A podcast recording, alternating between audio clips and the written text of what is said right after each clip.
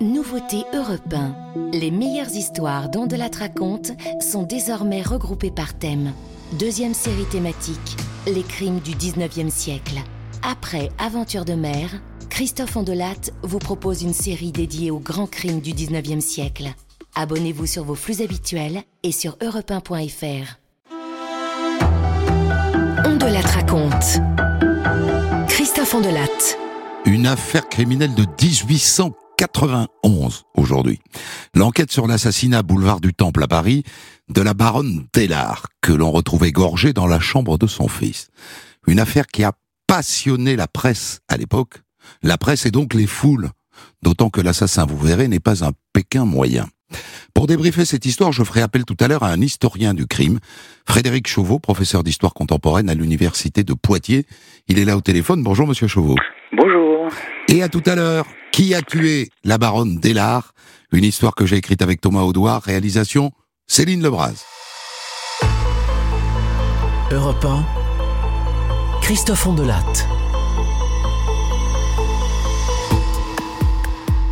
Venez avec moi au 42 boulevard du Temple à Paris, un après-midi de décembre 1891. Il est 4h30 de l'après-midi. Venez, venez, entrons dans la cour et tendons l'oreille parce que c'est ici et maintenant que ça commence. Oh Regardez là au premier étage. Oui, la fenêtre là. Une femme est renversée sur le garde-corps de sa fenêtre. Du sang gicle de sa gorge et coule le long du mur. Mon Dieu Mais c'est Delphine C'est la bonne de la baronne de là. La voilà qui essaye de parler. Par là L'assassin Arrêtez-le Il m'a coupé le cou Voleur Assassin Arrêtez-le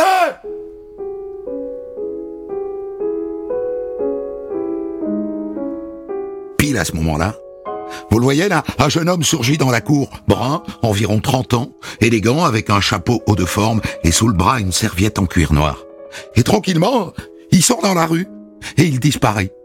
Et là, Delphine la bonne, dégoulinante de sang, arrive dans la cour de l'immeuble. Arrêtez-le. Arrêtez-le donc Il va se sauver. Cou- Courez donc là-bas. Courez donc. Mais les voisins semblent penser qu'il est plus urgent de s'occuper d'elle, et ils ont bien raison. Ils la font asseoir sur une chaise. Elle est presque délirante. Coupez le cou. Billets de banque. Ils vont tout prendre. Il est bien dans ma chambre. Oh, ma pauvre maîtresse Ils sont encore là-haut C'est fini Je- vais mourir et elle s'évanouit. Les voisins font alors appeler une ambulance et la jeune Delphine, Delphine Oubre, est emmenée à l'hôpital Saint-Louis.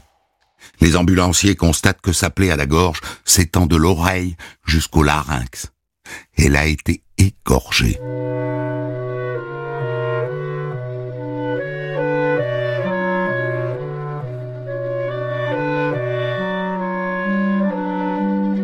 Là-dessus, la fille des concierges sort sur le boulevard et elle avertit un gardien de la paix de ce qui s'est passé, qui s'en va aussitôt avertir le commissaire de police du quartier, le commissaire Vérillon, qui arrive quelques minutes plus tard avec son secrétaire et des agents de police. Il grimpe l'escalier jusqu'au premier étage et il pénètre dans l'appartement de la baronne Émilie Génie Dellard. Ils font le tour des pièces et dans la chambre du fils, ils trouvent la baronne morte, la gorge tranchée, dans un bain de sang.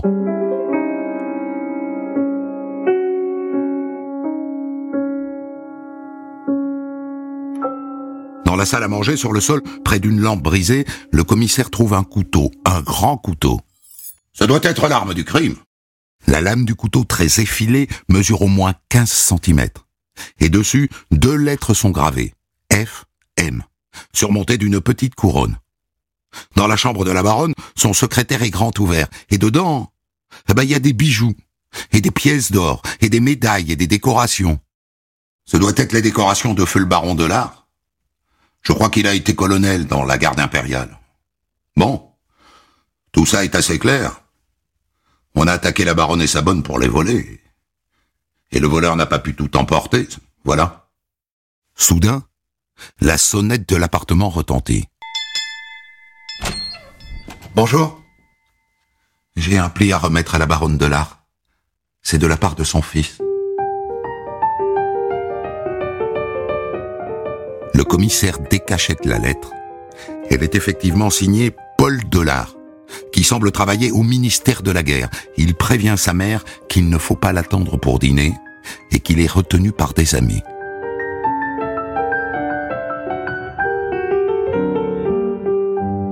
Le commissaire Vérillon voudrait bien l'avertir de ce qui s'est passé, mais il ne donne pas l'adresse de ses amis. Allez, faites le tour des voisins, interrogez-les tous.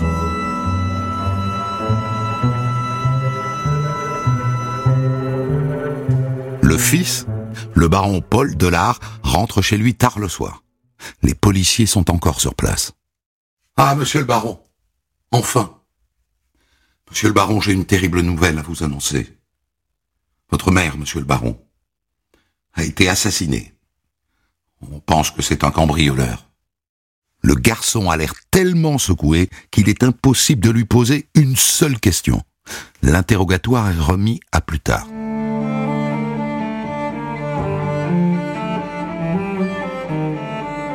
Le lendemain matin, sous la direction du juge, les policiers procèdent à une perquisition de l'appartement de la baronne. Ils prennent des photos du cadavre avant qu'il ne parte pour les pompes funèbres. Et sous un meuble de la salle à manger, ils trouvent un gant de peau de couleur brun-rouge. Ça pourrait appartenir à l'assassin, non? Regarde le système d'attache. Il est particulier. Une agrafe en cuivre, c'est pas courant, ça. Dans la salle à manger, ils trouvent aussi des pincettes, tordues. Il a dû s'en servir pour fracturer le secrétaire.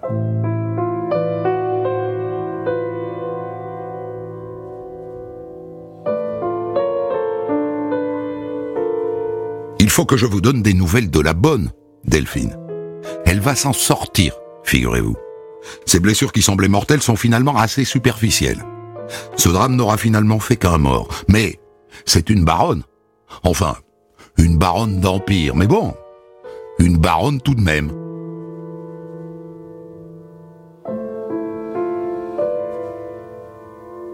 Grâce au récit de la bonne et des voisins, le juge Poncet en charge de l'instruction parvient à retracer le profil et l'itinéraire de l'assassin. Oh bah c'était un jeune homme d'environ 25 ans, avec une moustache et, et un chapeau de forme. Et il s'est trompé d'adresse, figurez-vous. Il a commencé par aller au 6 rue des Filles du Calvaire, où la baronne Delard habitait avant. Et puis quand il est arrivé au 42 boulevard du Temple, il a commencé par se renseigner auprès de la concierge. Il m'a demandé à quel étage il habitait. Je lui ai dit au premier. Mais l'idiot est allé frapper au deuxième, avant de redescendre. Intéressant tout ça, parce que l'assassin n'a pas frappé au hasard. Il visait la baronne. Mais il ne la connaissait pas si bien que ça, puisqu'il ne savait pas qu'elle avait déménagé.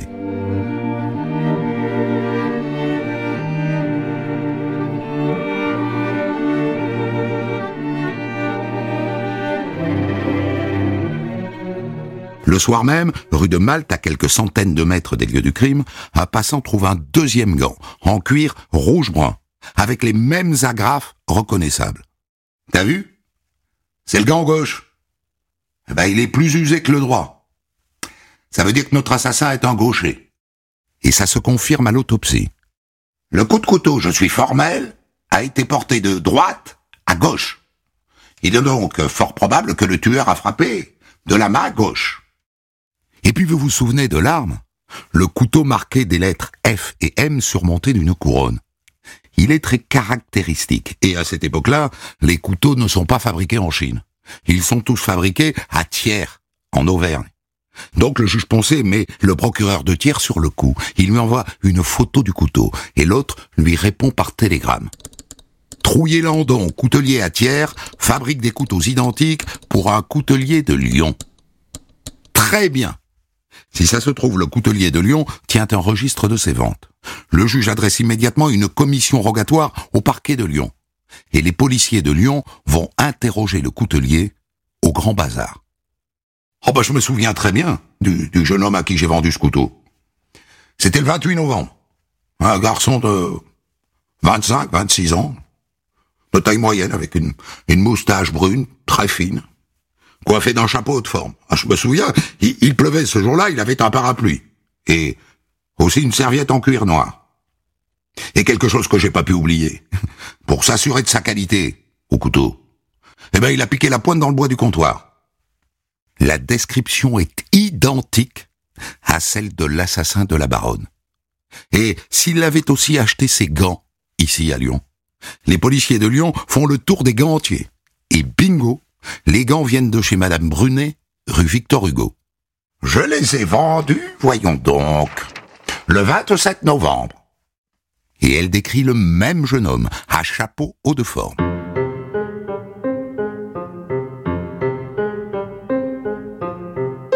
La description de l'assassin étant maintenant parue dans les journaux, on découvre aussi que le même homme a acheté un par-dessus à Lyon, un par-dessus bleu marine. Il me l'a payé 50 francs, sans marchander. Hein. Et il n'a pas voulu que je le lui emballe. Il est parti avec sous le bras, il m'a dit, je suis à l'hôtel à côté. Ah, ah, intéressant. Les hôtels en général notent le nom de leurs clients. Les policiers de la sûreté font le tour de tous les hôtels du coin. Rien.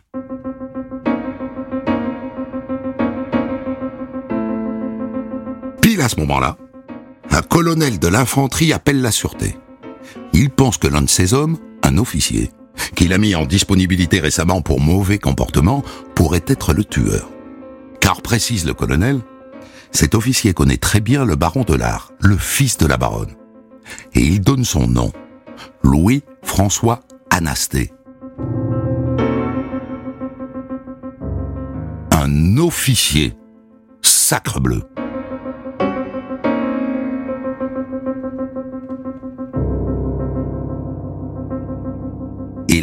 Ça va très vite.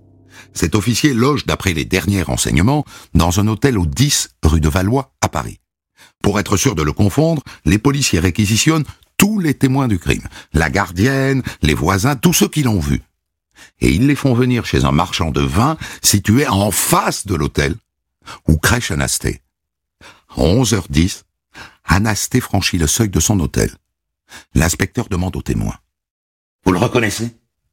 C'est lui Ah oui, je le reconnais. Il a une barbe, mais il n'en avait pas, mais je le reconnais. L'inspecteur traverse la rue. Pour être sûr de l'identifier, il a pris une lettre à son nom. Monsieur?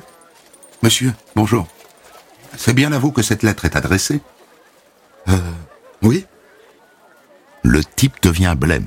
Il commence à bafouiller, et là, de tous les côtés, surgissent des policiers qui l'emmènent droit chez le juge d'instruction Poncé.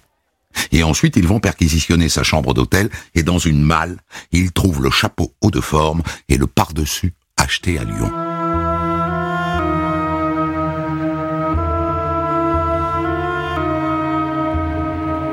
Anasté est conduit à la prison de la santé. Et là, on lui rase la barbe.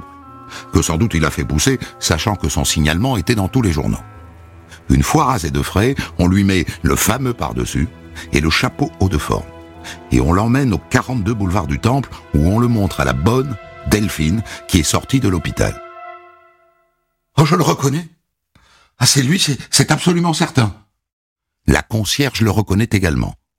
Et enfin, on le présente au jeune baron Paul Delard, qui lui le connaît, puisque c'est un proche de la famille. Misérable Pourquoi avez-vous tué ma pauvre vieille mère? Avec un grand calme, Anasté lui répond. Mais je n'ai pas commis le crime dont on m'accuse, Paul. Je suis innocent.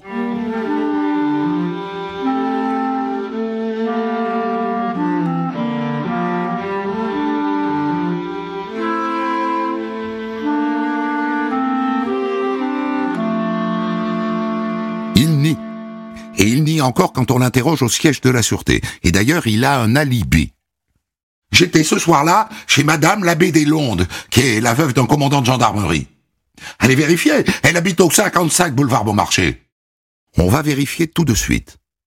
Chère Madame, Monsieur Anasté dit que le 5 décembre dans l'après-midi, il était avec vous chez vous. Vous confirmez? Ah oui, il était avec moi, je le confirme. Ah, donc il a un alibi. Donc ce n'est peut-être pas lui.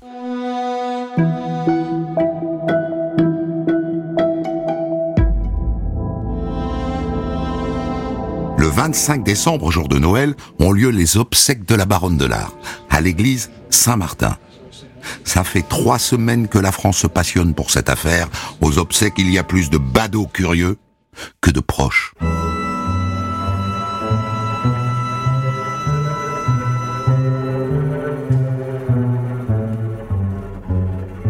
Donc, Anasté a un alibi. Mais en même temps, il a le profil. D'ailleurs, le jour même de son arrestation, Monsieur Gévelot, député de l'Orne et neveu de la défunte baronne, vient trouver le chef de la sûreté. J'ai là pour vous, que je tiens du colonel d'infanterie Pelou, le supérieur d'Anasté, une lettre. Lisez-la, vous verrez. C'est édifiant. Le colonel Pelou, celui qui a dénoncé Anasté.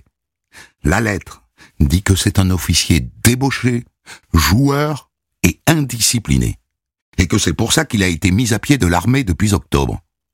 Le colonel ajoute, je lis, Anasté, qui est assez joli garçon, avait plusieurs maîtresses à Lyon.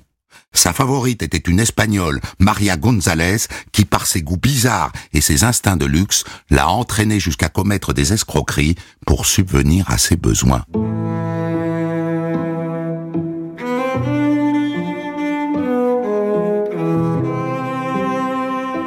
Décidément, cet Anasté a le profil.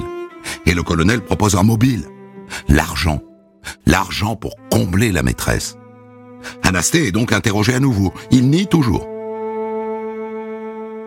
Non, non Ce n'est pas moi Jamais un officier n'a souillé son épaulette en répandant le sang autrement que sur un champ de bataille. Mais tout vous accable, monsieur. Oui. Je, reconnais qu'une sorte de fatalité pèse sur moi, mais je suis innocent. Les policiers ont alors l'idée de le mettre en présence du député Gévelot, qui vient de porter cette lettre. Ils les placent tous les deux dans une pièce. Et à lui, il avoue. C'est moi, monsieur. C'est bien moi l'assassin. Vous avez tué pour voler? Oui, pour voler? J'avais besoin de 1800 francs pour payer mes dettes et, et je n'avais pas à Lyon un ami qui puisse me les prêter. Je suis donc venu à Paris pour trouver cette somme et j'ai choisi Madame Delard parce que je la croyais très riche. Et dans la foulée, Louis-François Anasté réitère ses aveux devant les policiers. Je suis resté un quart d'heure avec la baronne. Je lui ai demandé de vouloir bien me prêter 1800 francs dont j'avais besoin. En partant de mon hôtel, j'avais mis un grand couteau dans ma poche intérieure et un petit dans la poche de mon pantalon. Mais je n'ai absolument rien pris chez elle, rien. Quand, je me suis sauvé, je, je savais par ailleurs parfaitement que, que la bonne n'était pas morte. C'est bon. Il a avoué. Et son alibi, madame l'abbé Lélonde, a menti. Un demi-mensonge en vérité puisqu'il est allé dîner chez elle après le crime. Il risque la peine de mort.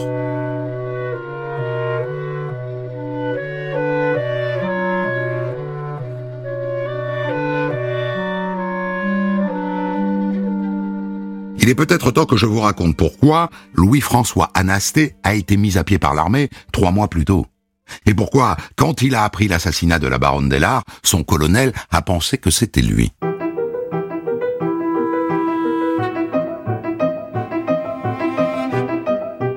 Anasté entre à l'école militaire de Saint-Cyr en octobre 1889, deux ans avant le crime. Il en sort sous-lieutenant et il est nommé à Lyon c'est un pistonné en vérité. Et il est protégé. Et savez-vous par qui?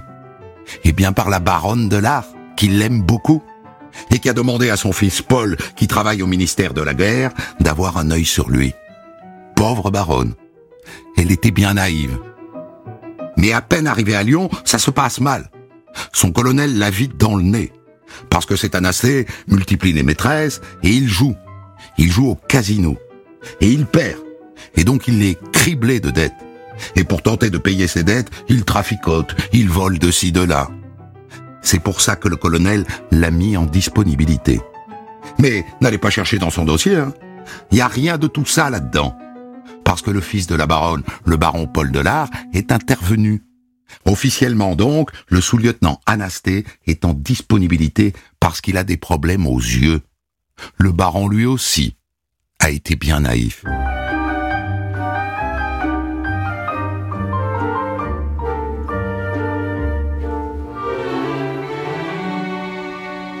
Le 31 décembre, le juge Poncet interroge à nouveau Louis-François Anasté sur les faits. Que s'est-il passé quand vous avez égorgé votre victime? Pouvez-vous me dire dans quel état vous étiez? J'étais totalement affolé. Je voyais rouge. Pourquoi égorgez-vous la bonne? Je l'ai frappée parce que je voulais faire disparaître un témoin de mon crime.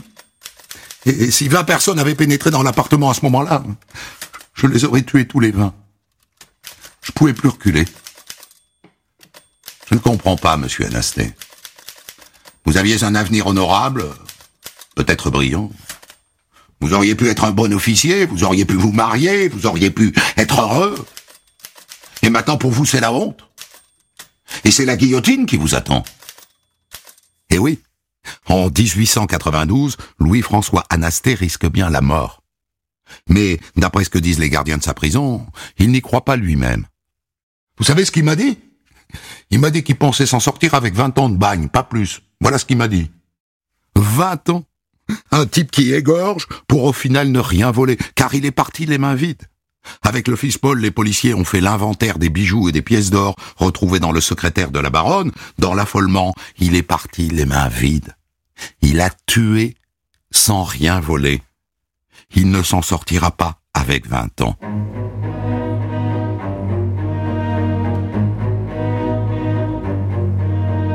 Anasté embauche un avocat, maître Henri Robert.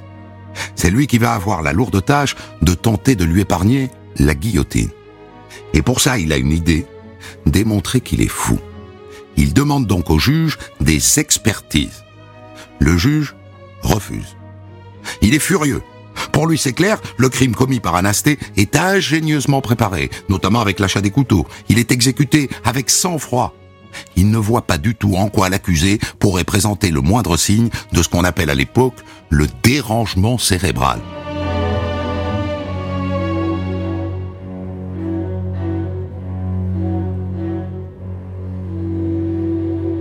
Quoi qu'il en soit, on est fin janvier. Le juge Poncet clôture son dossier et il le transmet à la chambre de mise en accusation.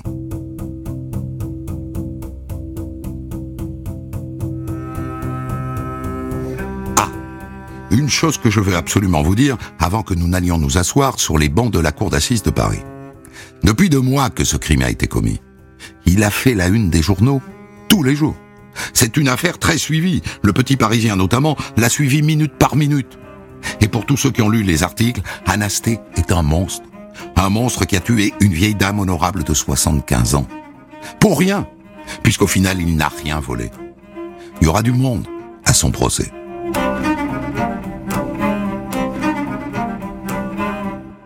Et comme souvent à cette époque, on a fait de cette affaire une complainte, une chanson, qui se chante au coin des rues en attendant le procès. Messieurs, dames de l'auditoire, je vous dirai de mon mieux une longue et triste histoire. Écoutez, jeunes et vieux, avec des pleurs dans les yeux. C'est sur le boulevard du Temple, si vous voulez le savoir, que ce crime sans exemple s'accomplit un certain soir, alors qu'il faisait très noir. Et ça n'est que l'une des complaintes, il y en a d'autres. Au moins trois ont été écrites à l'époque. C'est vous dire si cette histoire passionne.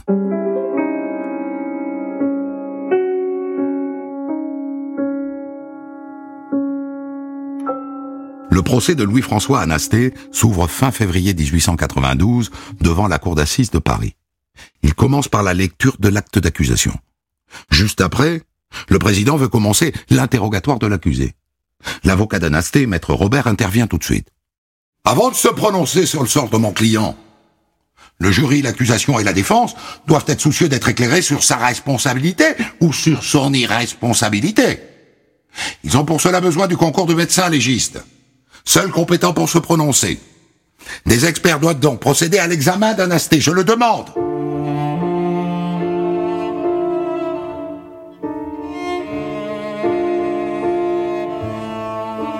C'est son seul argument, et il le pose d'entrée. Anasté est fou.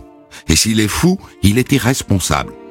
Et d'ailleurs, il produit deux rapports rédigés par deux médecins, les docteurs Trousseau et Kooning, qui certes n'ont pas vu Anasté, puisque le juge n'a pas voulu. mais qui pense que sa maladie des yeux, l'atrophie oculaire dont il souffrirait, a pu déclencher des maladies cérébrales. Le président de la cour d'assises referme tout de suite cette porte.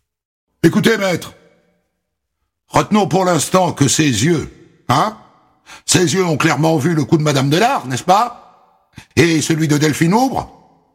Ses yeux ont vu où il fallait frapper, n'est-ce pas? Et il faudrait aujourd'hui que ces mêmes yeux servent à sauver Anasté Par ailleurs, êtes-vous certain qu'il y a chez lui une atrophie du nerf optique? Moi, ce que je lis dans le dossier, c'est que cette maladie est une invention, pour ne pas dire la vérité sur les raisons de son éviction de l'armée. La défense est renvoyée dans ses cordes.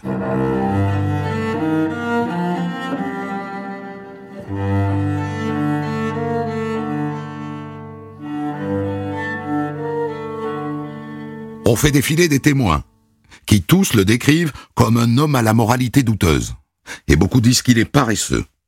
La bonne, Delphine, qui a miraculeusement survécu, vient bien sûr à la barre. Mais c'est un lâche C'est un assassin Il est venu assassiner ma chère maîtresse et il a essayé de me couper entièrement la tête Le réquisitoire de l'avocat général est très sévère. C'est un crime d'un officier quel blasphème C'est un crime d'un scélérat vulgaire. Voilà la vérité. Un dernier mot, messieurs. Voulez-vous que l'on dise demain que les jurés de la Seine ont la guillotine facile pour les meurs la faim et de la pitié pour les fils de la bourgeoisie? Non. Je vous demande la mort. Vient ensuite la plaidoirie de maître Robert. Il commence par rappeler l'enfance d'Anasté, qui a perdu sa mère très tôt et qui a été placée en pension. Il rappelle qu'il a avoué avec franchise. Je vous jette mon dernier cri. Les circonstances atténuantes doivent être la récompense de la vérité et de la franchise d'Anasté. Et il embraye sur son seul argument. Est-ce qu'il n'a pas agi comme un fou? Est-ce qu'il n'a pas agi comme un inconscient? Cet homme-là, c'est le candidat à la folie. Le verdict est rendu après 40 minutes de délibéré. La Cour, après en avoir délibéré, condamne Louis-François Anasté à être guillotiné en place publique. Garde, emmenez le condamné. Dans son box, Anasté ne manifeste aucune émotion. Son avocat essaye de le convaincre de se pourvoir en cassation, il refuse. Il ne voit pas l'intérêt de gagner huit jours sur son exécution. Maître Robert lui suggère alors de faire appel à la grâce du président de la République. Il refuse à nouveau. Mais enfin, monsieur Anasté, votre peine pourrait être commuée en travaux forcés à perpétuité. Ah Je ne veux pas aller en Calédonie. Ça n'aurait rien de drôle pour moi de vivre au milieu des Kanaks. Anasté est donc conduit à la prison de la Grande Roquette, au dépôt des condamnés à mort.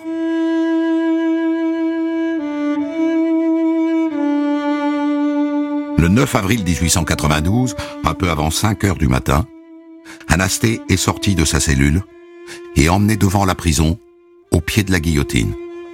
Des milliers de personnes sont là pour assister à son exécution. Il embrasse le crucifix que lui tend l'aumônier et... Le corps d'Anasté est alors placé dans une malle en osier et conduit au cimetière d'Ivry-sur-Seine, où on l'inhume dans le carré des suppliciés, le champ de navet comme on l'appelle à l'époque. Ni son père ni son frère n'assistent à son inhumation. Mais, le jour même, le père demande à ce qu'il soit inhumé dans le caveau familial du père Lachaise. il demande aussi que son cerveau soit examiné par la faculté de médecine de Paris, parce que le père est certain que son fils était fou.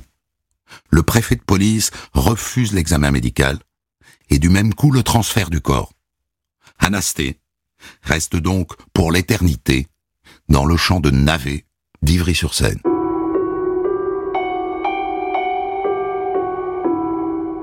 Voilà donc pour cette histoire que j'ai exhumée, vous vous en rendez bien compte, et que nous allons maintenant débriefer avec quelqu'un qui connaît bien le crime de cette époque. Frédéric Chauveau est professeur d'histoire contemporaine à l'université de, Poitiers. Le crime et sa matière. On pourrait peut-être commencer, Frédéric, par euh, évoquer cette dernière scène. Anasté est exécuté en place publique devant la prison, donc à l'extérieur de la prison de la Grande Roquette. C'est le cas jusqu'à quand ça? Parce qu'il y a un moment où on les exécute dans la cour de, de la prison. Oui, tout à fait. Euh, il a fallu un certain temps pour que l'exécution soit, soit protégée par les murs de la prison. C'est en fait au cours de la période de, de l'entre-deux-guerres. C'est à partir de 1938 seulement, à partir d'un fait divers qui avait aussi défrayé la chronique, puisque les gens chantaient, on pouvait déboucher les bouchons de champagne, donc on s'est dit que c'était pas tout à fait moral, et du coup l'exécution capitale ne pouvait pas servir d'exemple. C'est Eugène Widman, n'est-ce pas? Voilà, dont j'ai déjà raconté l'histoire, qui est le dernier exécuté en place publique devant la prison de Versailles, je crois. Hein. Tout à fait. Hmm. Alors, évidemment, ces gens qui sont là et qui assistent à, l'exécution sont là parce que les journaux euh, leur parlent de cette affaire depuis trois mois. On ne se rend évidemment pas compte, mais euh, à la fin du 19e siècle, le crime est un sujet quotidien pour la presse. Aujourd'hui, on est beaucoup moins assoiffé de ces affaires-là qu'on ne l'était à l'époque. Oui, c'est-à-dire que les, journaux ont, commencé donc à changer à partir de 1863, quand euh, commence à exister, si je veux dire, la presse à grand tirage avec quatre grands périodiques qui dominent vraiment euh, l'univers de, la presse. Et puis à la fin du Second Empire, ils commencent à considérer que le, fait divers à la une peut être une véritable stratégie éditoriale. Et effectivement, un certain nombre de crimes font gagner 10 000, 15 000 lecteurs. Et au moment de l'affaire Anastasia, donc en 1800 1991, il y a déjà un mouvement un petit peu donc d'angoisse parce que la presse commence à traiter depuis le début de l'année euh, avec des titres un petit peu racoleurs sur les soldats assassins. Parce qu'en fait, Anasté est le troisième, il y a eu Schumacher, Jaumet, il y, a, il. Et à ce moment-là, évidemment, le public se passionne, surtout que la personnalité de ces soldats, euh, si je peux dire, change d'une affaire à l'autre. Et Anasté, comme vous l'avez rappelé, est le plus gradé. Il a fait Saint-Cyr, c'est pas n'importe quel soldat, nommé euh, sous-lieutenant. Donc c'est un personnage un petit peu prestigieux, évidemment, ça passionne euh, le public. Et puis, c'est aussi euh, une période où la, la, France se lance aussi dans l'aventure coloniale, donc euh, les soldats sont, sont, sont vraiment donc des personnages idéalisés qui occupent une place très importante dans, dans, dans le, le cœur du public. Selon vous, Frédéric, qu'est-ce qui fait que ce crime-là a un tel retentissement? La double personnalité de l'assassin et de la victime? Oh, Tout à fait personnalité de, de, de, l'assassin, puisque, comme cela a été dit tout à l'heure, c'est quand même un Saint-Cyrien. Euh, par son colonel, il est présenté comme un personnage sournois, et puis euh, la presse distille un certain nombre de détails sur ses, ses maîtresses, enfin les, les, les deux principales. Celles-ci n'ont plus beaucoup de secrets à ce moment-là pour le public, et on sait que sa solde était de l'ordre de 225 francs de l'époque par mois, et l'une de ses maîtresses euh, lui coûtait à peu près donc 200 francs. Donc là, on, on voit bien que effectivement, donc euh, l'argent était euh, dilapidé. Et ce, personnage euh, voilà de, soldat passé par Saint-Cyr qui préfère les plaisirs plutôt qu'à la discipline, ça, passionne. Surtout que certains journaux se montrent un petit peu indiscrets. Et il y a des extraits de ces lettres qui sont publiés. Et à un moment donné, eh bien Anastet dit qu'il aurait dû être peut-être moins gourmand d'amour.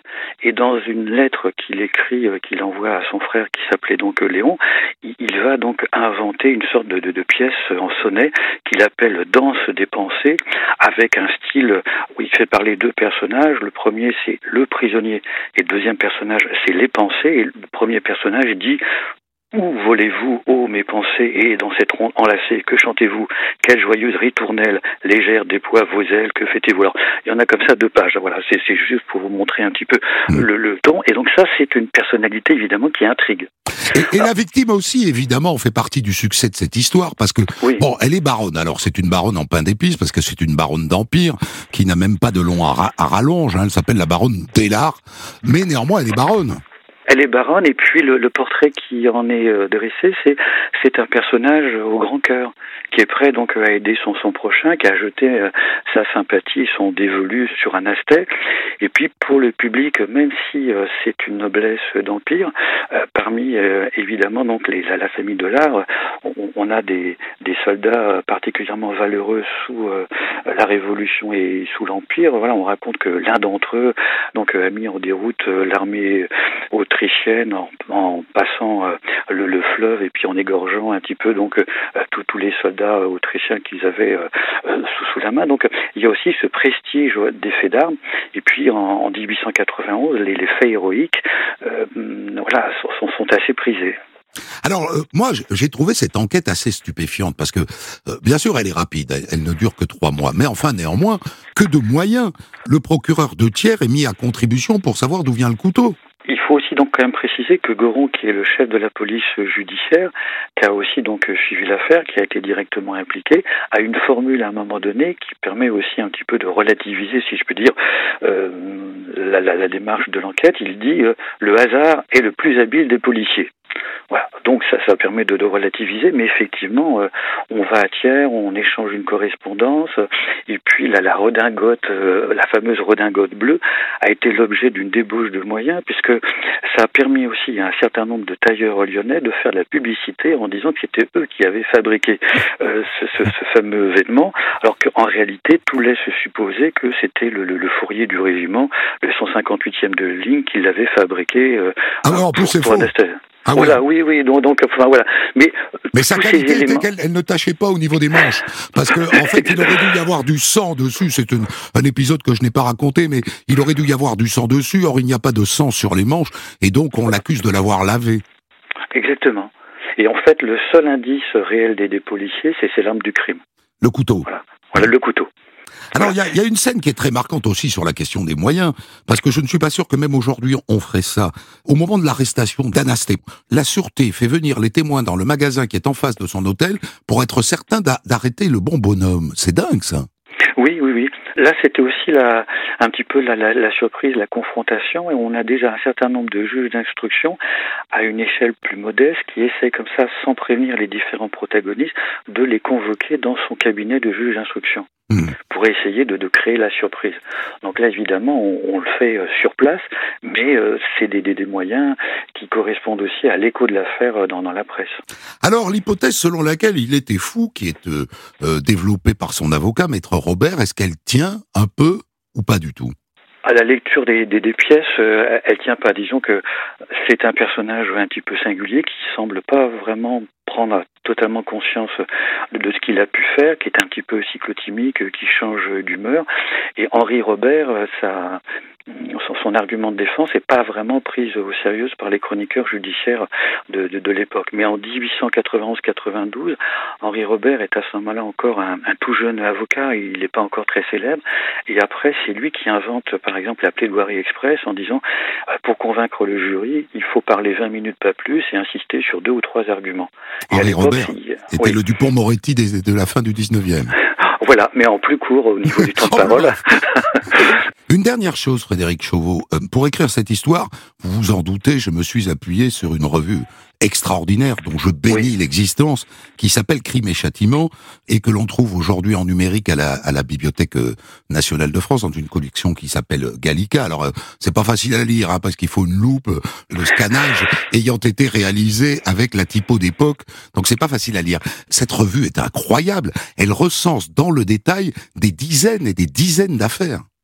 Oui, c'est une revue qui est, relativement fiable, qui reprend donc les, affaires, qui s'appuie sur des témoignages, mais dans certaines affaires qui euh, arrivent à mêler à la fois donc la, découverte du crime, du fait divers, et qui restitue assez bien le, procès avec les des extraits de propos et de paroles qui sont échangés.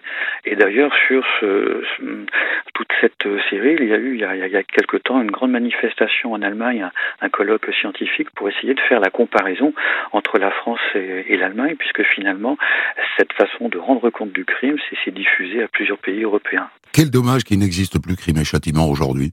Hein? Ça, ça, je ne peux pas vous dire le contraire. Parce que sans eux, sans eux, je, je, je serais bien perdu. Je vous remercie infiniment, Frédéric Chauveau, euh, Ben, d'avoir merci à vous. accepté de débriefer cette histoire. Des centaines d'histoires disponibles sur vos plateformes d'écoute et sur europe1.fr.